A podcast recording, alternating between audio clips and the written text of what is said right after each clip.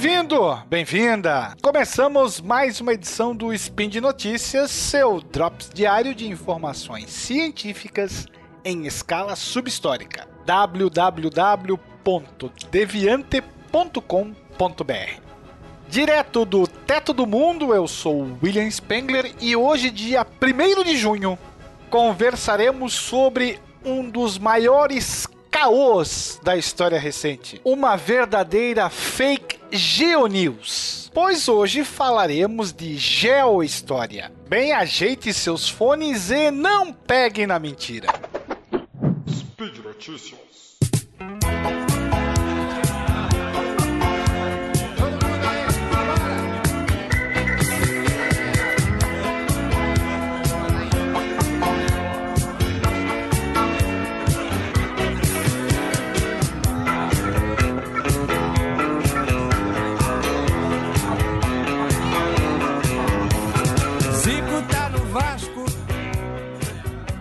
Cumes das montanhas Kong tocavam o céu e, segundo alguns testemunhos, permaneciam cobertos de neve durante grande parte do ano, apesar de se encontrarem nos trópicos. Do fim do século XVIII e até boa parte do século XIX, essa imponente cordilheira ocupou lugar de destaque em muitos mapas da África, aparecendo como uma barreira praticamente intransponível no oeste do continente, capaz de desviar inclusive o curso dos rios. Mas essa cadeia de montanhas que durante décadas foi considerada real e deu asas à imaginação de geógrafos e viajantes europeus não existe tão pouco existia, é claro, quando apareceu nos mapas. De acordo com o jornalista Simon Garfield, no seu livro On the Map, as montanhas Kong são um dos grandes fantasmas da história da cartografia. No livro, inclusive, ele dedica um capítulo a essa lendária cordilheira e a forma como essa mentira geohistórica sobreviveu quase 100 anos. O primeiro a descrever as inexistentes montanhas Kong foi o explorador escocês Mungo Park, que viajou ao interior dos atuais Senegal e Mali entre 1795 e 1797 em busca das nascentes do rio Níger, um dos grandes mistérios da geografia africana para os europeus daquela época.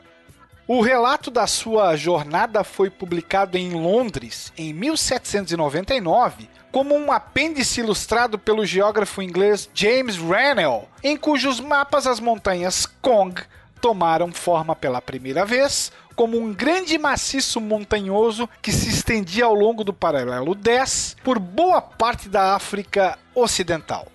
É difícil saber se Mungo Park realmente acreditou ter visto a cordilheira ou apenas a inventou. Provavelmente ele viu uma miragem ou talvez algumas nuvens que pareciam montanhas. Então perguntou a viajantes e mercadores se havia uma cadeia de montanhas naquela direção e disseram a ele que sim.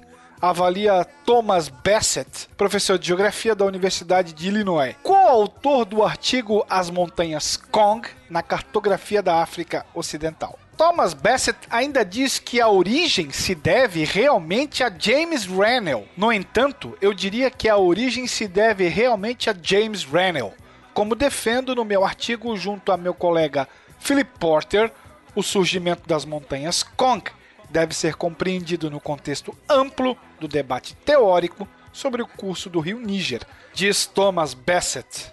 Ele ainda afirma que há muitas teorias conflitantes sobre o curso do rio e a representação de Rennell das montanhas Kong está relacionada à sua própria hipótese.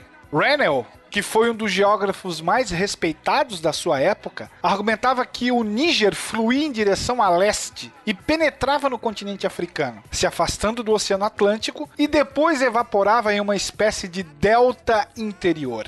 A existência das montanhas Kong validava sua teoria. Aquela barreira intransponível impedia que o rio corresse para o sul até o Golfo do Benin, como realmente acontece. A partir do momento em que as ilustrações de Rennell foram divulgadas, a grande maioria dos mapas comerciais da África até o fim do século XIX reproduziu sua visão do continente e incluiu as montanhas Kong.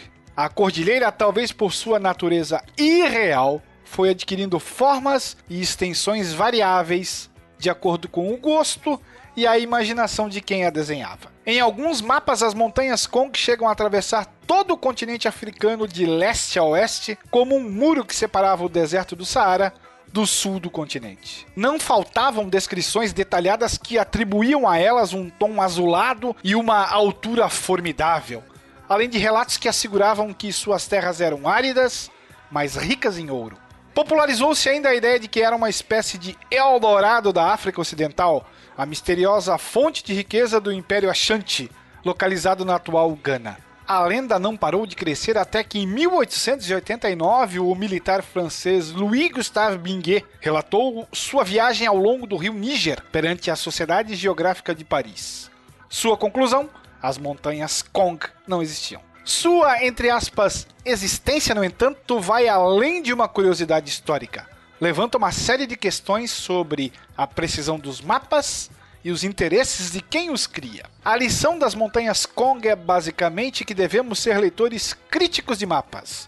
Temos que nos fazer perguntas sobre o contexto em que foram feitos e por que motivo foram criados. Sem levar isso em consideração, não é possível entender um mapa, sugere Bassett. O geógrafo destaca o fato de que as montanhas Kong ilustradas por Rennell surgiram em uma época em que já era atribuído o rigor científico aos mapas, que eram interpretados como representações fiéis da realidade. Antes do século XVIII, havia mapas com todos os tipos de acidentes geográficos, fantásticos e imaginários. Por exemplo, no século XVI, o cartógrafo Ortelius retratou as nascentes do Nilo em dois grandes lagos do sul da África. As montanhas Kong são excepcionais no sentido de que aparecem nos mapas após o século XVIII, quando se supunha que já eram científicos. Essa presunção de veracidade da cartografia, junto ao prestígio de um geógrafo como James Rennell e da indústria editorial europeia, explica por que a Cordilheira Inventada durou tanto tempo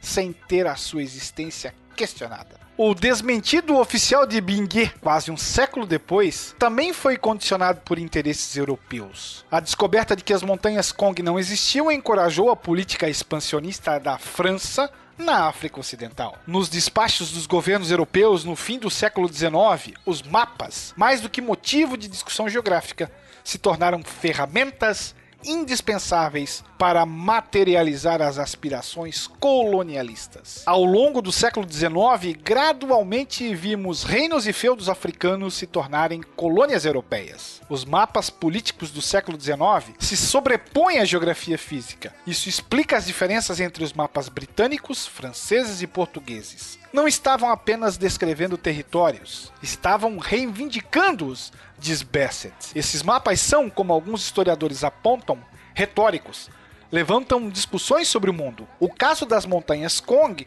é um exemplo de todas essas questões. Uma história que ecoa mais de um século depois, numa época em que é possível espiar as ruas de qualquer cidade do mundo por meio de uma tela. E os mapas mais detalhados cabem no bolso graças ao celular. That's all, folks! Para você que me ouve sentado no topo do Kilimanjaro, do Aconcagua ou mesmo do Pico da Neblina, confira mais detalhes sobre essa curiosa história lá no post do Portal Deviante. Aproveite e deixe lá sua crítica, sugestão ou crie a sua própria cordilheira. Vale lembrar que esse podcast só é possível de acontecer graças ao seu apoio no patronato do SciCast, através do Patreon, do Padrim e do PicPay. Bye bye, fellows!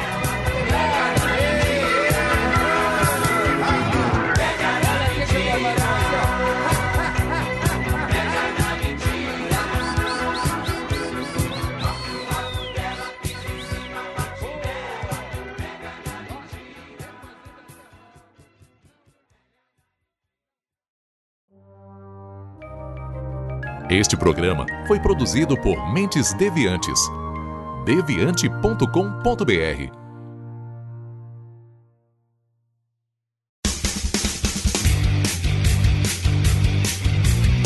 Cortes, edição de podcast.